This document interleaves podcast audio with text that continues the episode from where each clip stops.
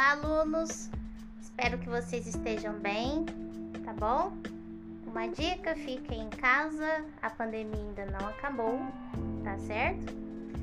E vamos voltar aqui às nossas atividades. Estamos trabalhando, trabalhando o PET 5 e vamos falar sobre a semana 2, tá bom? É, a semana 2 aí, né, a gente vai analisar alguns textos, né? Alguns textos aí de diversos gêneros aí, é, textuais. A gente vai ver a relação verbal, a gente vai ver é, as estratégias, né, que, é que os autores utilizam ali para chamar atenção e tudo mais, tá? A gente vai ver a linguagem que é utilizada, né, a característica, entendeu? A relação que esses textos têm, né, com aí, né, com é, os suportes, com o cotidiano e tudo e tudo mais. Então, como primeira atividade aí na semana 2, nós temos o que? Uma tirinha, né? Níquel e náusea, né? Esses dois ratinhos, né? Os ratinhos aí, que é um lilás e um azul. E o primeiro fala assim: Fala uma coisa romântica. Aí o outro responde: Meu amor é uma caravana de rosas vagando num deserto inefável de paixão. Aí o outro responde: Uau! Agora traduz. Aí você está querendo demais, né? Diz o outro ratinho.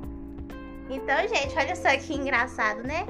Tem aí o humor, né? Vocês, a gente já trabalhou essa questão do humor da, nas tirinhas, né? A gente trabalhou isso lá no PET 2, se eu não me engano. É, a gente tá nesse, nesse contexto de falar sobre as figuras de linguagem. Desde lá do PET 1, a gente já está falando sobre né, as figuras de linguagem. Nós começamos pela metáfora, né, e a comparação, e agora nesse PET introduziram-se outras figuras, né? A gente tem a hipérbole, o, o eufemismo, é, nós temos é, a antítese, né? Vocês na primeira semana aí tiveram que até analisar alguns textos, né? E situar qual que é a figura de linguagem que está predominante ali naqueles textos, né? E a gente também vai ter que, de certa forma, analisar ali, né? Ali na questão número 1, um, né? Tá perguntando por que os verbos fala e traduz são diferentes. São diferentes, né, gente? Isso aí vocês podem pesquisar aí no, no Google, né? Para vocês verem, né? Primeiro a diferença entre essas palavras, né? E qual o efeito, que sentido ali que, que causou, né? Né, gente? Porque olha só, o o ratinho falou assim: me fala uma coisa romântica, né? Aí o outro fez o quê? Ele fez o quê? Uma metáfora, não é? Ele comparou o amor a uma caravana de rosas vagando no deserto, né? Ele foi muito profundo, né? Nessa, nessa coisa romântica, né? Que ele quis dizer. Porém, o outro falou assim: traduz isso daí pra, pra mim, né? Porque ele foi.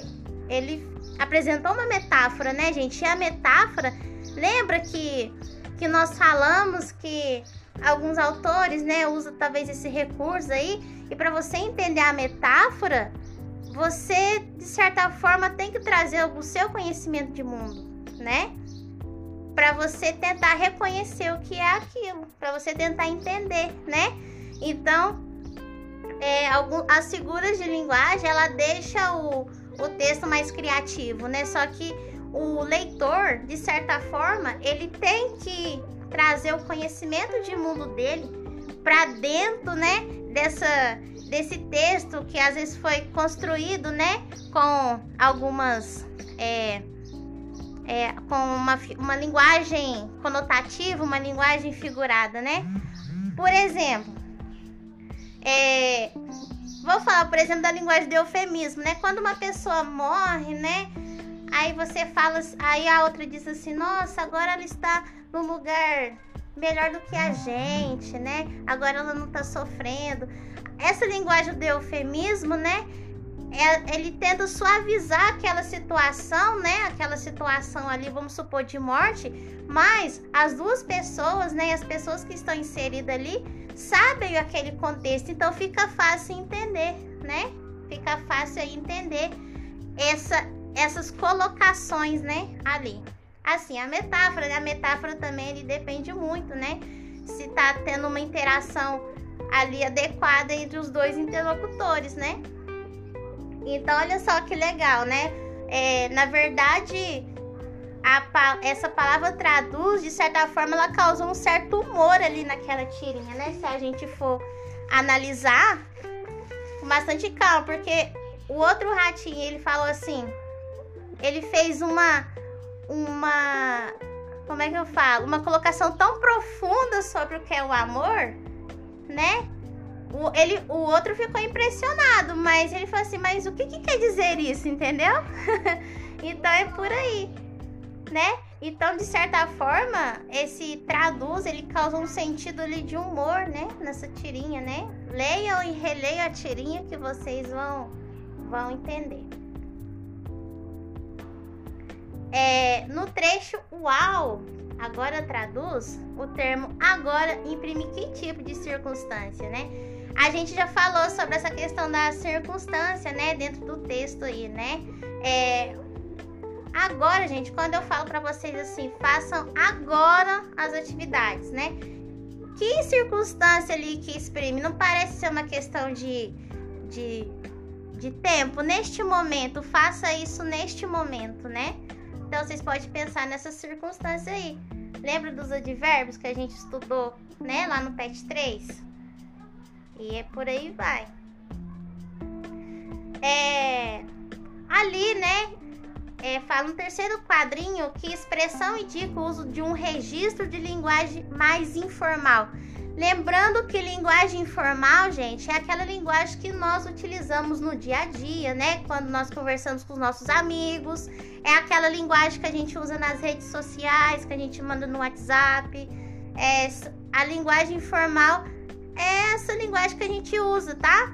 Não é, não é uma, não é, não quer dizer que é uma linguagem errada, é uma linguagem que a gente utiliza na nossa situação. E eu já falei para vocês sobre a linguagem formal, né? Que a gente.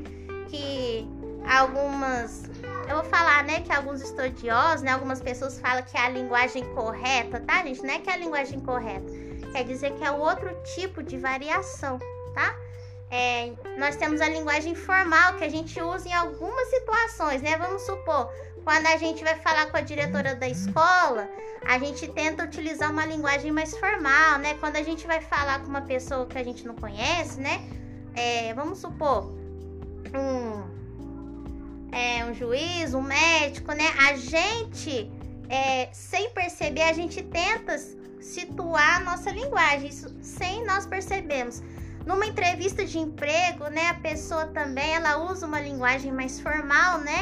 porque ali a situação exige isso. Mas com os nossos amigos, né, com pessoas conhecidas, com a nossa família, nas nossas redes sociais, a gente não precisa, né, ficar, é, a gente não fica ficar muito, ficar preso, né, ao escrever e falar numa linguagem entre aspas, tá, gente, mas padrão, né? Por aí vai. É, então, vocês têm que é, olhar ali no terceiro quadrinho, né? É isso, no terceiro quadrinho, que expressão indica o uso dessa, desse registro de linguagem mais informal. Será que é a palavra uau? Será que é o agora? Será que é o traduz, né? Qual será dessas palavras aí, dessas expressões, gente? Não precisa ser uma palavra, não, pode ser uma expressão inteira que que utiliza aí essa linguagem informal, tá? É, no segundo quadrinho, que tipo de linguagem foi utilizada pelo personagem? Então, olha só, se vocês olharem, né, lá no terceiro quadrinho, onde ele apresenta uma metáfora e fala assim: Meu amor é uma caravana de rosas vagando no deserto inefável de paixão. Gente, olha só essa palavra inefável, né? E como também, né? Como que está colocado ali as palavras, né? É o que eu falei, vocês também vão pensar numa linguagem formal ou uma linguagem informal. Será que nesse segundo quadrinho ele está numa linguagem mais formal ou numa linguagem mais informal? Aí vocês têm que justificar, tá? Se vocês acham que foi utilizado uma linguagem formal, qual o exemplo que tem ali, né? Que vocês podem justificar essa informação? Se for uma linguagem informal, qual o exemplo que tem ali para vocês justificarem essa informação, tá? Mas leia e. Olha só como que está muito bem colocado, né? As palavras, né? Ele ali usa uma metáfora, né? Uma linguagem o quê? Né? Mais segurada, entendeu? Então, vocês pensam nessas questões. E nós temos a atividade 2, que continua aí no, na semana de, de atividades, né? 2. E nós temos um infográfico, né, gente? Lembrando que o infográfico nós começamos a trabalhar, trabalhá-lo lá no, na semana do PET 4, né? A gente falou qual que é a importância, né, gente, desse infográfico. Lembrando, né, qual que é a importância dele? Ele facilita, né, que as pessoas visualizem o problema, né, com mais facilidade, não é verdade? Porque aí tem os desenhos, né? Tem a linguagem verbal, a linguagem não verbal. Então ele ele pega ele coloca ali para as pessoas realmente entenderem o ponto mais ser mais objetivo, entendeu? Então o infográfico ele vai pegar as partes mais importantes, né?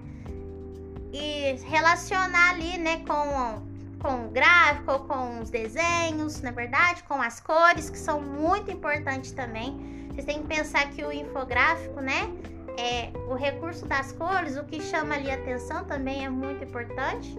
E fica resumido, né, toda a história. Então, nós temos ali saúde dos idosos. População brasileira está envelhecendo. 13,6% do total da população tem mais de 60 anos de idade. Gente, eu acho que isso é importante, esse infográfico, né, pra gente fazer uma comparação que hoje, né, no Brasil, né, as pessoas vivem mais, né? Diferente se vocês forem pesquisar aí em outras, em outras décadas, né? Na década, década de 40, de 50, né? E por aí vai, gente, que as pessoas viviam muito pouco, né? Tipo assim, pessoas morriam com 47, 50 anos, 30 e poucos anos, né? Claro que, graças a Deus, nós né? Graças também às ciências, tivemos grandes avanços aí com as vacinas, né, gente? Com as vacinas, com medicações, com tratamentos e hoje, de certa forma, claro que ainda tem muito a se fazer, é, a população pode ter uma vida legal, né, prolongada, mas claro, né, tem muita coisa ainda aí para se fazer. E tá ali, 6,8% do total dos idosos tem limitações, Aí tá ali, diagnóstico de catarata em ambas as vistas. No total tem 28,7%, né, de pessoas com diagnóstico de catarata, né, dos idosos. É... Então ali também mostra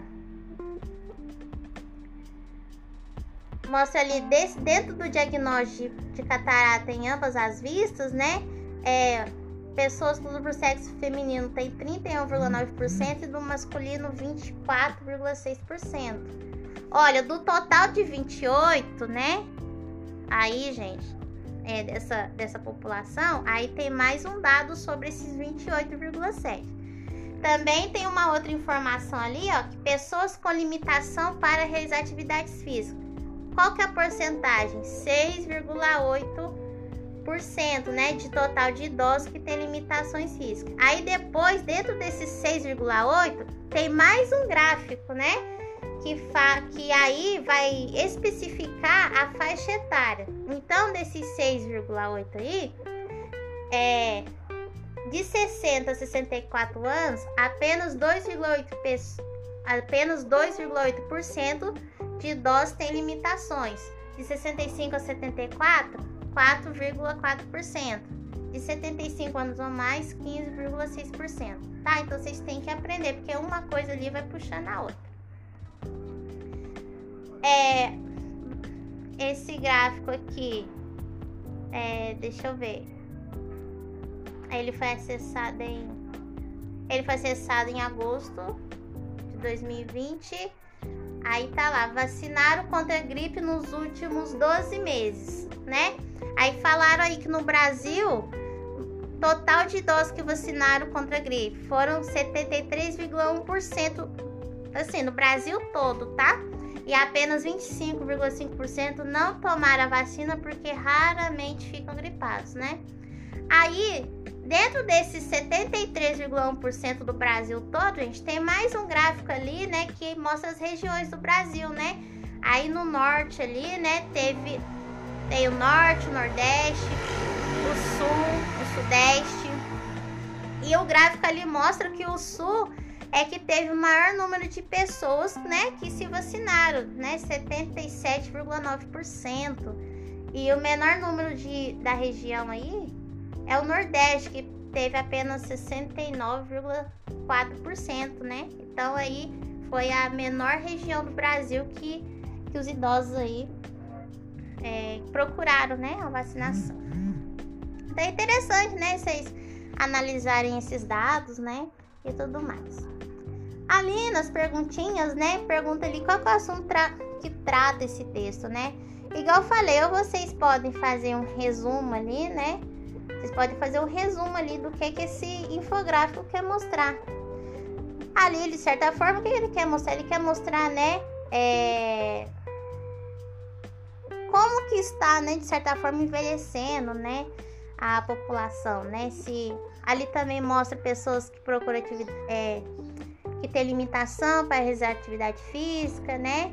É, mostra ali alguns problemas que atingem mais, né? Os idosos, como a catarata, a vacinação, né? Então, de certa forma, fala o que ali? Da saúde dos idosos, né? Tem até realmente lá o título lá em cima.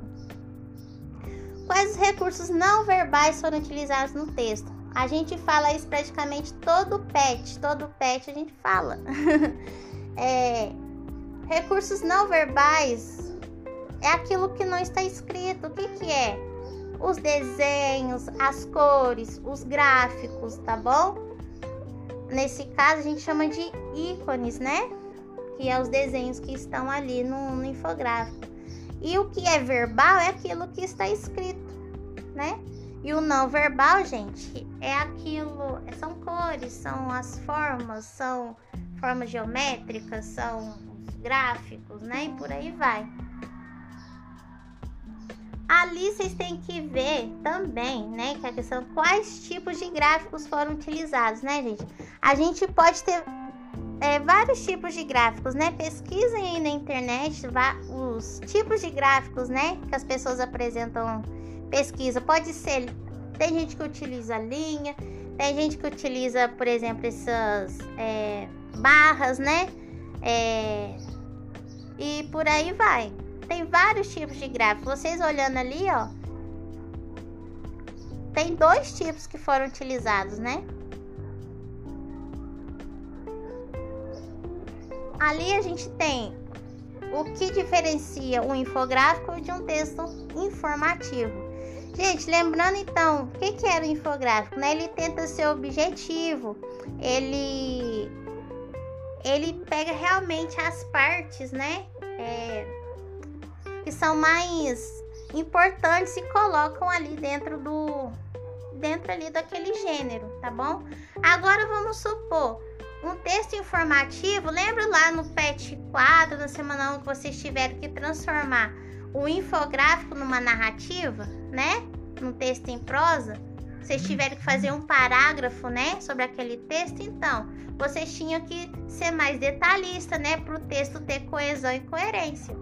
Então, o texto informativo, ele como as pessoas não vão ter o que? A visualização do gráfico, não vai ter a visualização dos desenhos, das cores, então, de certa forma, o texto informativo, ele tem que ser o que? Mais detalhista. Agora, o infográfico não, como o gráfico tem a linguagem não verbal, ele não precisa ser assim muito detalhista, ele vai pegar as partes mais importantes.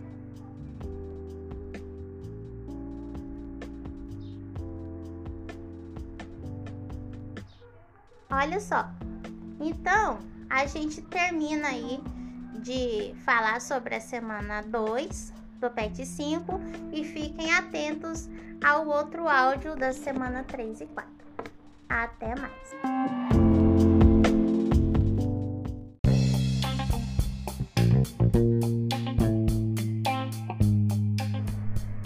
Olá, alunos, tudo bem com vocês? Chegamos à semana 3 do PET 5 e ali vamos continuar trabalhando sobre as figuras de linguagem, né? Esse conteúdo também está relacionado e a gente também vai voltar lá nos textos reivindicatórios, né? Lembra lá que nós estudamos as cartas reivindicatórias? É, mas também vamos falar sobre é, algumas alguns textos, né? Que no caso é o gênero notícia, tá? Vamos falar sobre é, analisar, né? Os recursos, né? Que esses é, que estão relacionados à informação, né? As escolhas lexicais, né? O estilo ali, o que é que o, o autor ali ele usa no texto ali para chamar mais atenção, para de certa forma trazer um efeito, né? No que ele quer chamar atenção, tá? Então a gente vai é, trabalhar aí esses textos. Então vocês têm que a primeira atividade é ler o texto que ali também se trata de uma notícia, né, gente? Vocês podem também ali ver lá no na fonte, né, que foi tirada aí do site, né, ou da, da plataforma g1.globo.com, né? Então vocês veem lá que é uma notícia, lá tem a data e tudo mais. Guarda ambiental resgata bicho preguiça pela segunda vez em dois dias em bairro de Valinhos. Animal estava no bairro Reforma Agrária e, segundo o guarda municipal, provavelmente foi capturado e vivia em domicílio. Ele já, ele já havia sido resgatado no dia anterior. Então, lembrando aí, gente, né, uma característica aí das notícias, né, que elas são breves, elas não tentam de certa forma aprofundar no assunto, né? Ela só praticamente joga ali a notícia para, né, os leitores, né, ou ouvintes, né, gente, que a notícia ela pode ser lida, vista, né, é, ouvida e por aí vai. Mas no caso ali, né, tem uma, é, ela foi tirada de um site, né, tem um título que chama mais atenção, logo abaixo tem a lead, né, que é como se fosse um resumo, né, daquilo que o, o jornalista ali ele vai apresentar e depois a notícia em si. Então vou continuar a leitura.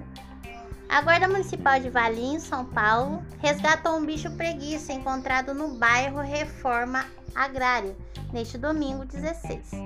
Segundo a equipe da Guarda Ambiental, o animalzinho já havia sido retirado do meio urbano no sábado 15 mas retornou à vida domiciliar. Gente, esse 16 aí, 15, né? Para quem tem dúvida, é os dias, tá? É, por exemplo, né? Que o animal ele foi resgatado no domingo, que no dia 16, porém, no dia anterior, que foi sábado, né? Que foi no dia 15, ele também, né, já tinha sido resgatado, tá? Continuando a leitura. O bicho preguiça foi avistado por uma equipe da Polícia Militar durante policiamento preventivo na região e os policiais acionaram a guarda. O animal é oriundo da Mata Atlântica e tem cerca de dois anos de idade. Felizmente, ele não estava ferido. Os guardas acreditam que ele tenha sido capturado e que vivia em domicílio, já que, mesmo após ter sido solto na mata, voltou ao bairro. Após o novo resgate, ele foi levado até a Associação Mata Ciliar em Jundiaí, São Paulo, para análises veterinárias e posteriormente ser devolvido à natureza. Então, olha só, né, gente? Aí é uma notícia é... e ali tá falando sobre, né, a preocupação ali é sobre o resgate desse bicho preguiça, mas se vocês forem perceberem, né, o, a pessoa que escreveu, né, o autor desse texto, ele quer enfatizar sobre, sobre que o mesmo bicho ele foi resgatado duas vezes, é, duas vezes seguidas, né? No, no sábado, no dia 15 e depois no domingo, dia 16. Né? Ele quer, de certa forma, ali colocar que tem alguma coisa errada, não é? Como assim, né? Como assim o bicho ele foi resgatado duas vezes ali, né? Praticamente no mesmo lugar. Ali pergunta então qual foi o fato noticiado, né? Vocês respondem aí com as palavras de vocês. Qual que foi o fato noticiado, né?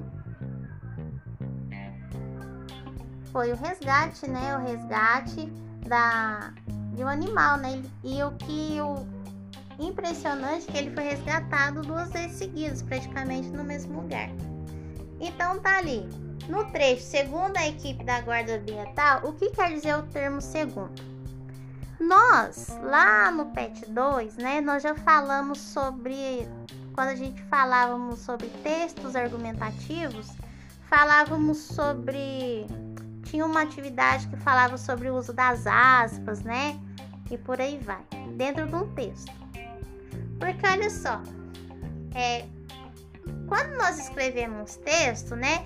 É, principalmente quando a gente lida com a notícia, né, gente? A gente tem que ver se aquela notícia é verdadeira ou se aquela notícia é falsa. Então, para comprovar aquilo que nós estamos falando, a gente sempre traz o que é a fala de, de um especialista, a fala de alguém que sabe daquele assunto. Não adianta a gente só ficar sair falando as coisas, né? Igual a gente faz no, nas nossas redes sociais. A gente fala as coisas, a gente coloca a nossa opinião. Mas, né? Ali tudo bem, mas vamos supor um texto jornalístico que leva as coisas a sério, né? Eles têm que trazer o quê? Alguém que comprove aquilo que ele está falando. Então, o jornalista ali, ele quer comprovar aquilo, né, que ele está noticiando. Então, o que, que ele faz? Ele traz a fala de alguém. Porém, é, ele usa um, um recurso ali, talvez ele colocar a fala exatamente da pessoa que falou, ele faz o que? Com as próprias palavras dele. A gente pode fazer esses dois recursos. Quando a gente está escrevendo um texto, a gente traz a fala de alguém, a gente coloca entre aspas. A gente fala assim: segundo fulano de tal, falou que, tá? Aí a gente pode colocar aí, né, entre aspas, e a fala da pessoa exatamente como ela disse. Porém, a gente tem um outro recurso. Nós podemos também falar com as nossas palavras o que aquela pessoa disse.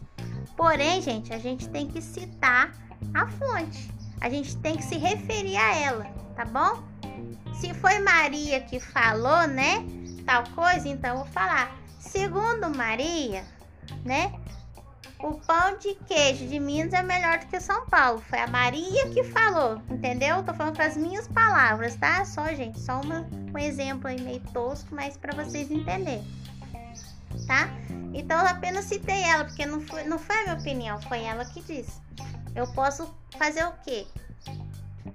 É, isso é para comprovar, né? Tentar comprovar aquilo que eu estou escrevendo, tá? É, então, Segundo, é como se a gente se referisse, assim, ah, de acordo, né, com o que ela falou, né? É como se a gente concordasse, né? É, como se fosse uma concordância daquilo que a gente está se colocando ali no texto. Praticamente isso que eu falei também responde a três, né? Também ajuda vocês a responder a três, né? Porque esse termo segundo é importante para a notícia, né? É como eu te falei, né? Eles têm que tentar comprovar os fatos ali naquela notícia, né?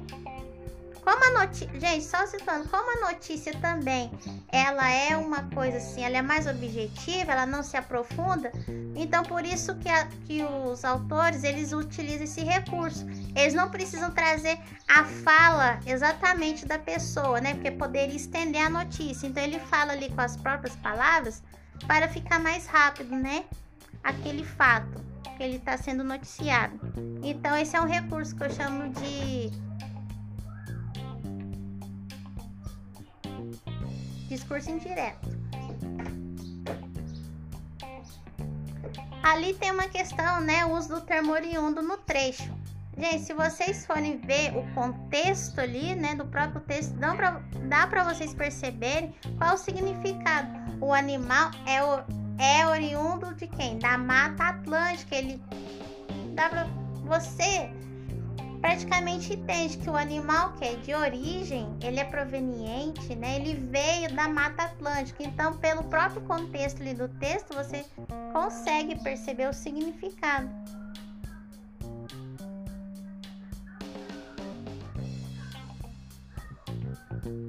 Aqui a gente A número 4. Qual foi o tom utilizado pelo autor da notícia para relatar um fato repetido? E o que termo indica esse tom?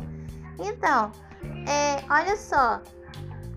Imagine se fosse uma pessoa falando sobre essa notícia, né? Aí, vamos supor, jornais falam assim: Guarda Municipal resgata o bicho pela segunda vez em dois dias no bairro de Valinhos. A pessoa talvez vai enfatizar mais esse segunda vez, vocês não acham? Né? Porque, tipo assim, uma coisa. Sabe, gente, aquela questão que o raio caiu é, duas vezes no mesmo lugar? Então, isso é uma coisa que tem que ser o que? Analisada, né? Então, qual é o tom que você acha? Porque ele quis enfatizar aí, peraí, segunda vez no mesmo lugar, a gente tem alguma coisa errada. Qual o tom desse? Quando você acha que tem uma coisa errada, gente, em algum lugar, qual que é o sentimento que você tem? Você não, você não fica preocupado, né? Se, vamos supor, vocês têm aí um, um aparelho, ah, não sei, um, um aparelho eletrônico aí, e ele dá, você arrumou. Quando vê, ele dá defeito no mesmo lugar, entendeu? Você começa a ficar preocupado, não, não fica? Né? Tem alguma coisa errada por aí, né? Então ali no texto vocês é vocês têm que também procurar esse tom. Qual que é esse tom? Será que ele qual é a expressão, né? Que ele e qual o termo que indica essa preocupação que ele tem? Depois nós temos atividade 2, né? Que que volta ao contexto das cartas. Lembra que também falamos sobre as cartas, né? Texto reivindicatório, né? Lá no PET 4. Temos o texto 1. E temos lá, Fortaleza, 7 de março de 2010.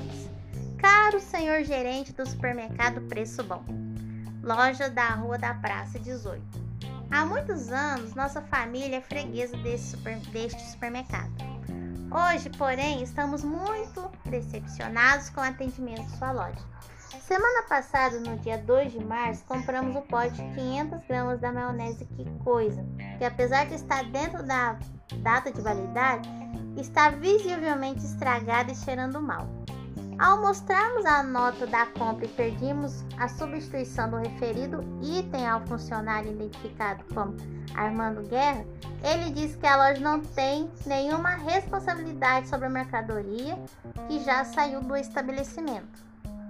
Assim, gostaríamos de pedir diretamente ao senhor a substituição do produto ou a devolução do dinheiro pago pelo vidro de maionese, sob o risco de eu ou minha família nunca mais comprarmos em seu supermercado. Cordialmente, Eliane Aparecida dos Santos. Então, gente, olha só. Ali, né, a autora, né, a Eliane dos Santos, ela quer trocar um produto, né, gente? E ela tem todo o direito como consumidora, tá bom? Texto 2. Assunto. Dois pontos. Aquisição de livro senhores pais de alunos dos sextos anos do ensino fundamental. Solicitamos a aquisição do livro que será usado no início do trabalho da área de língua portuguesa. O trabalho terá início na sexta-feira, dia 24 do 4, e é importante que todos os alunos tenham a obra nessa aula. Histórias A Brasileira, autor Ana Maria Machado, adaptação. Editora Companhia das Letras. Atenciosamente, Rosana Seligman, coordenadora pedagógica. Circular número 14 2018. Então, gente, olha só, vocês podem perceber ali, lembra que a gente falou sobre as características da carta, né? Que podem existir em cartas de diferentes formas, né? E que também não é que nós nos deixamos de escrever cartas para as pessoas, porém hoje nós utilizamos o quê? Os correios eletrônicos, os e-mails, não é verdade? Então, olha só, o texto 1, se vocês olharem ali, qual que são as características de uma carta? Ó, tem que ter o quê? A data, né? Lembra que nós falamos isso lá no pet 4? Tem que ter a data, tem que ter o vocativo. Quem que é o vocativo, gente? É aquilo, ó, caro senhor gerente. Ou então, na, no outro texto 2, senhores pais de alunos, né? Isso é o vocativo né? Quando você escreve uma carta para alguém, né? Você também tem o vocativo. Quando você hoje, né, a gente até comentou hoje em dia, né, é, os namorados, os namorados não escrevem mais cartas, né? Mas teve aluno que comentou também, né? E como escreve a carta? Sei lá, gente. Meu caro amigo, amor da minha vida, não sei, né? Como você escreveria uma carta aí pros crushes de vocês, tá bom? Mas vamos voltar aqui. Isso é o vocativo, né? Eu vou me direcionar àquela pessoa, é para ela que eu tô escrevendo, entendeu? Então, depois do vocativo, nós temos o texto em si, né? Numa carta, gente, praticamente com uma carta escrita ali, né? Ali na mão, ali a gente tenta ser mais o quê? Mais detalhista, né? Porque uma carta no papel, né, que será enviada, né? A gente tem que apresentar mais o problema, porque a resposta talvez pode demorar um pouco. Aí depois nós temos o que? O, o agradecimento, no caso ali, né, o cordialmente, né? Né? Porque ela quer ser educada e a assinatura da pessoa, tá bom? Isso é uma carta. Ali no texto 2 também parece ser uma carta, né? Porém, ali é uma carta eletrônica, um e-mail. Por que um e-mail? Olha lá, no e-mail, quando você escreve um e-mail para alguém, você coloca lá o endereço, né? E embaixo vem o que? O assunto, para facilitar, né? Então lá, ó, aí facilita o que? É, a pessoa, na hora que ela vê aquele e-mail na caixa de entrada dela, já vai saber mais ou menos o que é o assunto. Então, colocar é assunto lá, aquisição de livros. Aí a coordenadora pedagógica, né? Ela coloca lá o vocativo lá, senhores pais de alunos. Depois tem o que? O, a escrita em si, né, gente? Que é muito sucinta, né? O e-mail, ele é uma coisa assim muito objetiva, muito rápida, não é verdade? Então, assim, ela foi bem sucinta, ela falou o que, que, ela, o que, que ela precisava, o que ela queria, né? Colocou ali as características do livro e depois teve o que? O atenciosamente, né? Que é o agradecimento e a assinatura dela, né? No caso, como é o e-mail, né? O e-mail já fica ali tudo, é, tudo programado, né, gente? A assinatura, às vezes, se, se, se você quiser colocar ali a sua função, alguma coisa você pode colocar também, né? E por aí vai. Quando eu trabalhava numa empresa como auxiliar administrativo, eu já trabalhei, gente, nessa área, né? Como RM no recebimento de mercadoria, então eu utilizava muito a questão do e-mail, né? Eu trabalhava no supermercado, galera. Então, é, então tinha que colocar lá o e-mail, o assunto. Eu tinha que ser muito. prestar muita atenção na linguagem que eu utilizava ali, né? Porque eu mandava e-mail para os meus superiores, né? que era o chefe da seção onde eu trabalhava, né? Algumas outras pessoas. É... Então eu tinha que tomar cuidado tanto com a linguagem, né? Tanto, tanto a construção do e-mail ser muito objetiva, porque o e-mail você pode ter uma resposta ali na hora, né? Então ele não precisa se estender tanto. Diferente da carta, a carta, como vai demorar um pouco mais você ter a resposta, então você tem que ser um pouco mais preciso, tá? Talvez tem mais diferença ali entre esses e-mails, né? Ali tá perguntando aponte as características que permite inferir que os dois D são cartas. Eu já falei para vocês as características, né? Toda a carta que ela tem, ela tem a data, ela tem vocativo, ela tem o que? Assinatura, ela tem o que? O agradecimento ou a despedida, né? No caso é a despedida, é verdade? Aponte a diferença entre os dois textos. Vocês podem falar tanto do aspecto físico dos dois textos, né? O aspecto físico da carta escrita, quanto o aspecto físico da carta eletrônica, como vocês podem falar do conteúdo, né? O conteúdo do primeiro texto, gente, o que, que, está, que, que ela está fazendo? Ela está pedindo uma troca de mercadoria, né? E o texto 2, ele tá, a coordenadora está solicitando, né? Ela está fazendo uma solicitação aos pais, né? Qual dos textos é uma carta de reclamação e qual deles é uma carta de solicitação? Fica super fácil. E qual verbo indica que o texto é uma carta de solicitação? Gente, vocês podem perceber também, ó, que as cartas são construídas na primeira pessoa, né? Se vocês forem observar aí no pé de vocês, lá na carta, na carta lá do texto 1, né? Ela fala assim: estamos muito decepcionados. Estamos o que? Está na primeira pessoa, gente, no plural aí, né? Então ali ela tá, ela tá incluindo ela e mais a, a família, né? Praticamente. É, ao mostrarmos, né? Gostaríamos. A, o texto 2 também, né? A coordenadora fala solicitamos. Então ali, ó, o uso da primeira pessoa bastante importante aí nas cartas, né? As cartas utilizam isso, diferente do texto é, argumentativo, né? Que, gente, que nós já falamos. Então, gente, fica aí é, uma breve explicação sobre a semana 3. Ouçam o áudio também da semana 4, tá? Até mais!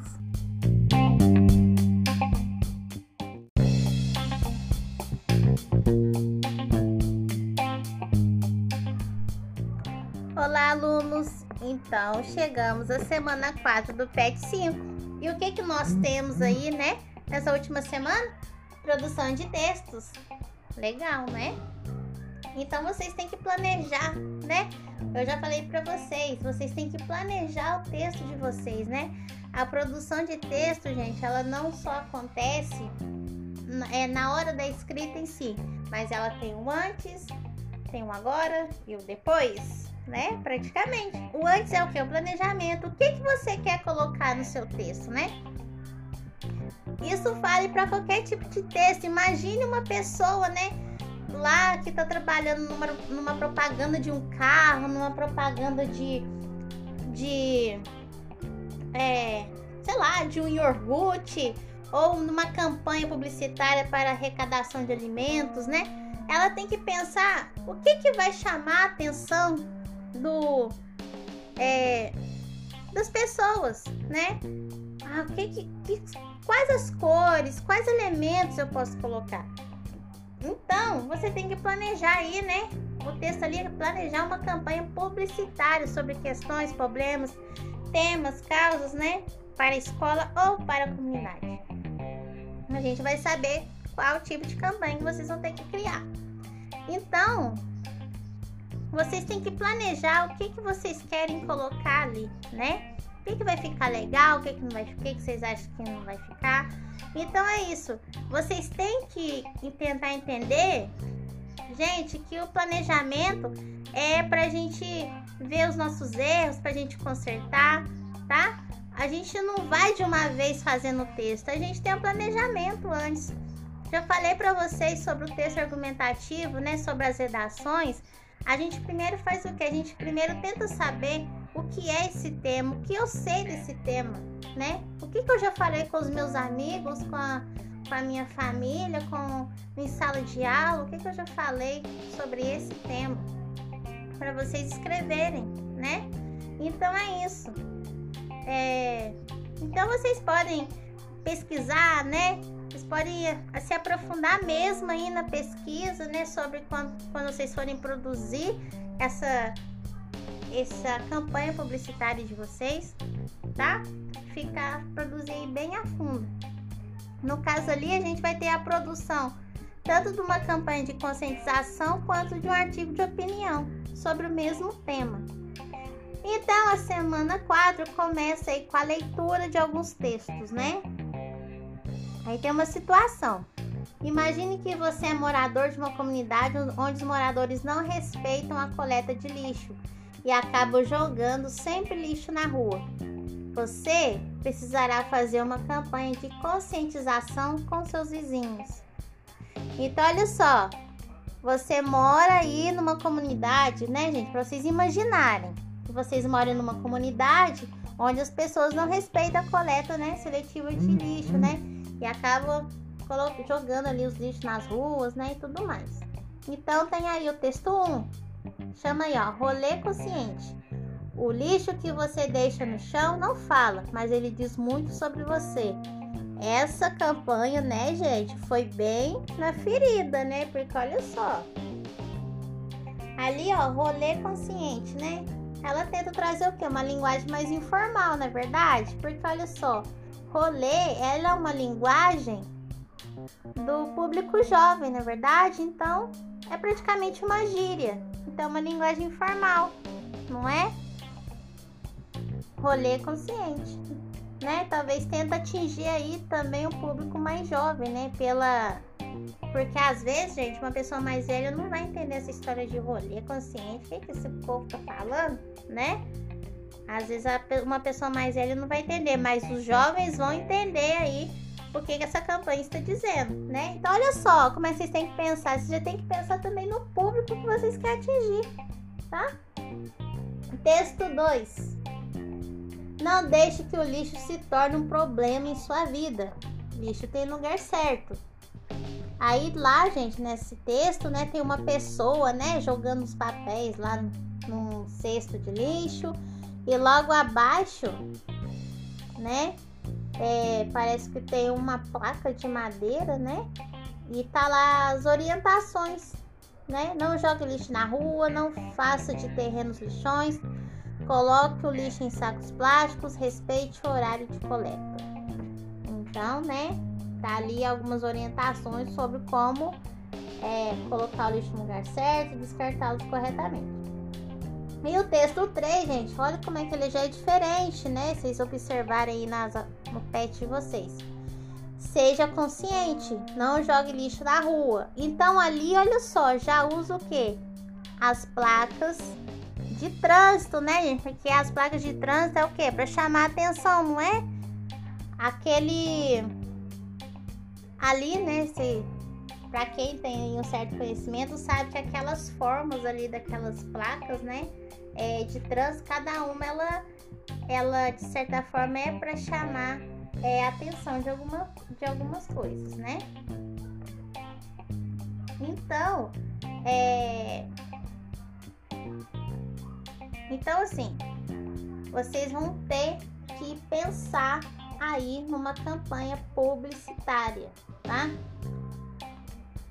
Para, para construir os textos de vocês.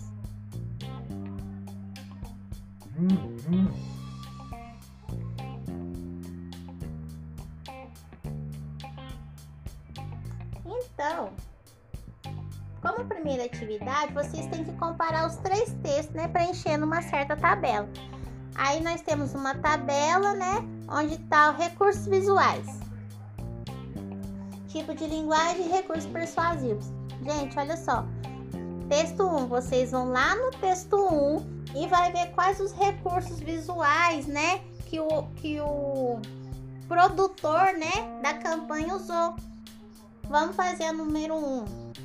A número 1, um, por exemplo, né, ela tem ó, ela utilizou as cores, né? Ela usou um tom assim meio um tom pastel com um tom verde.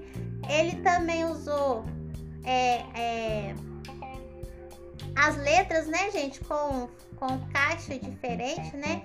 Uma, o rolê consciente ele usou as letras com uma caixa mais alta. A frase em si ele, ele colocou com uma caixa mais baixa, não é verdade? Outros recursos visuais são as latas de lixo, né? E também tem o tom do verde, né, gente? Que pode ser que remete à natureza. E outra coisa também é sobre a mensagem. Ali pergunta qual tipo de linguagem que é utilizada, que é que é a segunda coluna do quadrinho. Tipo de linguagem, figuras de linguagem, registro formal e informal.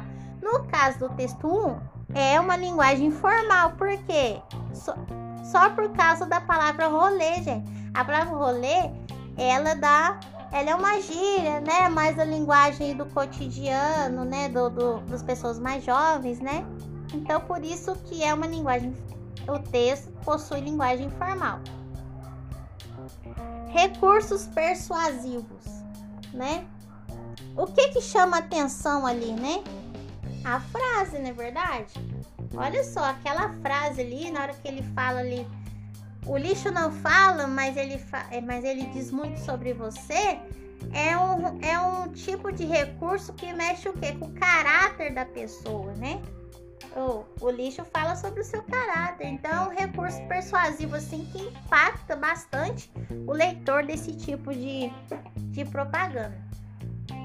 Vocês vão ter que fazer a mesma coisa com o texto 2 e o texto 3. Quais os recursos que tem no texto 2? recursos visuais. Aí vocês olham, gente, as letras, vocês olham, né, a, os desenhos, né, as frases. Qual que é a linguagem utilizada? Vocês acham que foi uma, uma linguagem mais informal ou mais formal, né? Será que tem ali gíria, alguma coisa assim direcionada apenas para um grupo? E o que que foi os recursos que, que era para chamar a atenção? O que que foi utilizado ali para chamar a atenção do leitor, né? Nesse caso ali agora, né, eles não têm assim muito uma frase de efeito, mas talvez tenha as orientações, né? Que puxa também para, para a conscientização das pessoas. E o texto 3, quais os recursos visuais? Nós falamos sobre o texto 3, né, gente?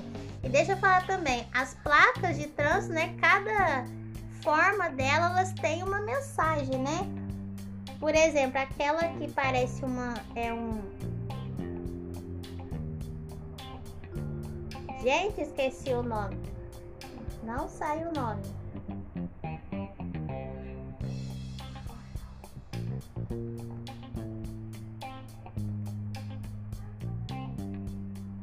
é o hexágono, né, gente? Acho que é isso. Hexágono, né? A pessoa esqueceu o nome.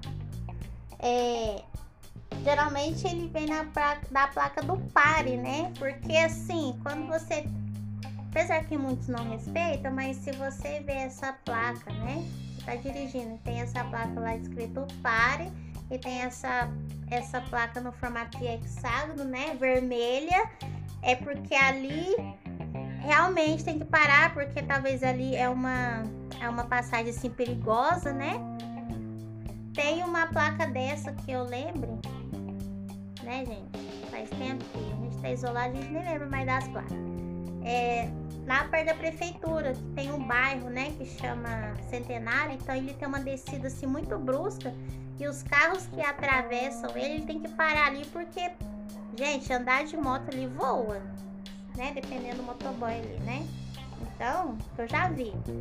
Então tem que tomar muito cuidado. Então ali tem um par ali enorme ali, uma placa que sai ali, porque é para chamar a atenção, para prender a atenção ali do motorista, mas às vezes isso não resolve, né? Tem ali também, gente, apresenta ali a placa amarela, que a gente vê muito em estradas, né? Porque é pro condutor ficar o quê? Atento.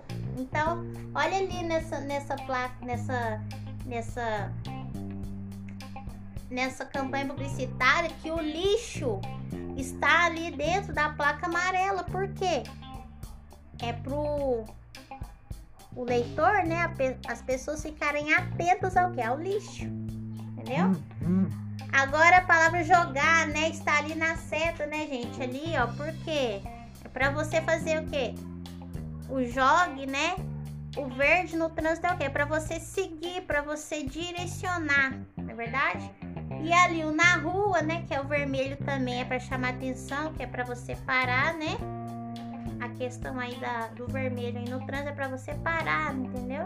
E por aí mais. Então não jogue lixo na rua. Bem criativo, né? Esse cara que fez, ou essa mulher, né? Ou essa, esse publicitário que fez aí esse texto. Então, depois que vocês é, fazerem toda essa análise, vocês devem fazer uma campanha publicitária, que é a atividade 2. E é sobre o que essa campanha publicitária? É sobre a conscientização sobre o lixo, tá? Então vocês podem fazer, vocês têm que planejar, gente, o que, que vocês querem colocar, tá? Vocês podem fazer no caderno, vocês podem fazer no, é, numa cartolina, vocês podem fazer numa folha chamex, ou vocês podem fazer num programa, um site que eu coloquei para vocês, vocês podem fazer também, tá? Que é o canvas.com, que é um site muito legal, né? Dá para fazer vídeos, dá para fazer diversas coisas. Então vocês fazem uma campanha para conscientizar as pessoas sobre o lixo, tá? Vocês podem aí, gente, é, é pesquisar, né? Sobre ideias na internet, mas não copiem, tá bom? Façam desenhos, façam recortes, façam recortes de revista e tudo mais. E atividade 3, gente, que vocês devem fazer o quê? Um texto, uma produção de texto, tá? Que vocês vão falar sobre é, por exemplo, a má educação das pessoas, né, que jogam lixo nas ruas. Vocês vão problematizar a situação, né? O que fazer, gente, para que essas pessoas, né, é, parem aí de jogar lixos na, nas ruas, né? E por aí vai. Ah, então ali na atividade 3 tem uma breve explicação o que é o texto argumentativo, porque ele tem partes, ele tem uma introdução, ele tem desenvolvimento e tem conclusão. A introdução você coloca a sua o quê? A sua tese, a sua ideia, o seu posicionamento diante daquele fato. Qual que é o tema que está ali, por exemplo, ó? Lixo nas ruas. Lixo nas ruas, a falta de coleta e a má educação das pessoas em relação ao lixo. Qual que é a sua opinião diante disso? Entendeu? Qual, pega aí a má, a má educação das pessoas em relação ao lixo. Qual que é a sua opinião diante disso? Como que você se posiciona diante desse assunto? Então você coloca ali na introdução. Por exemplo, vou fazer uma coisa assim bem simplesinha, tá, gente? É, apesar de várias campanhas, né? Várias é, várias problematizações levantadas sobre a questão do lixo nas ruas e hum, sobre hum. as consequências que podem trazer, ainda assim as pessoas não têm é, a educação de jogar os lixos nos lugares certos. É a minha opinião, tá? As pessoas sabem das consequências sobre a questão do lixo, mas elas ainda não têm essa educação, né? Então, olha só, essa é a minha opinião. Coloquei lá minha introdução. Gente, quatro linhas de introdução, tá? É, depois eu venho com o meu desenvolvimento, né? Esse desenvolvimento eu vou tentar trazer, trazer através de exemplos, né? As consequências. Quais são os problemas, né? Que, que pode trazer os lixos nas ruas? Você já sabe, gente. Aquilo que todo mundo já sabe. Lixo nas ruas, o que que acontece? Ó, se as pessoas continuarem, né, fazendo isso, ó, vem as chuvas, causam enchentes, porque os bueiros ficam entupidos. Fora os rios, né, gente? Os rios aí que podem, né? O lixo ele pode contaminar a água. Olha o tanto de coisa que vocês podem aí falar sobre a questão do lixo nas ruas. Tem muito problema, né? Que vocês podem argumentar.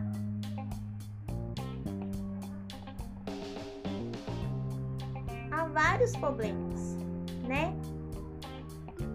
É, pode trazer uma poluição do, do, do solo, assim, claro, né? Porque isso talvez parte, né? É, uma, outra, uma outra perspectiva, né? Mas também pode contaminar também. Contamina os, rios, os rios, né? Porque dependendo aí da cidade também, se não, se não tiver, né? Uma por exemplo, em São Paulo, onde o Tietê, né? Onde aquele, lixo, onde aquele rio lá é praticamente poluído por muitos anos, né? As pessoas jogam lixo lá, né? O esgoto é jogado lá.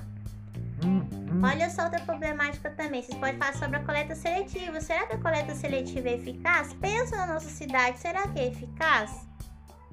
Será que as pessoas elas têm essa essa educação de ah, vou separar a caixa, o plástico, o lixo. É como será que as pessoas têm essa perspectiva? Não, né? Põe tudo num saco só e põe pro lixeiro. E a coleta seletiva, será que ela realmente funciona? Né? Será que dá certo?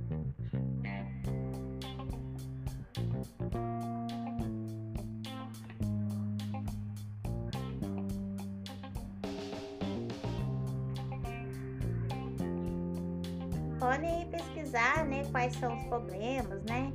Gente, fora que também, dependendo do lixo, né, ele pode atrair, olha, gente, pode atrair, é, como eu posso dizer, é, doenças, né? Bichos, gente, moscas, né? O, dependendo ali, né? O lixo, o lixo jogado ali na rua, ele pode, nossa, dar aquelas moscas, gente, que ninguém merece. Jesus tem poder. É, é, e aí vai juntando aquilo tudo, vai acumulando. Tem cidades que é assim, né? Tem lugares que são assim, jogar lixo em terreno baldio. Gente, se joga lixo lá em terreno baldio, olha só a educação das pessoas. Tantas coisas que vocês podem falar.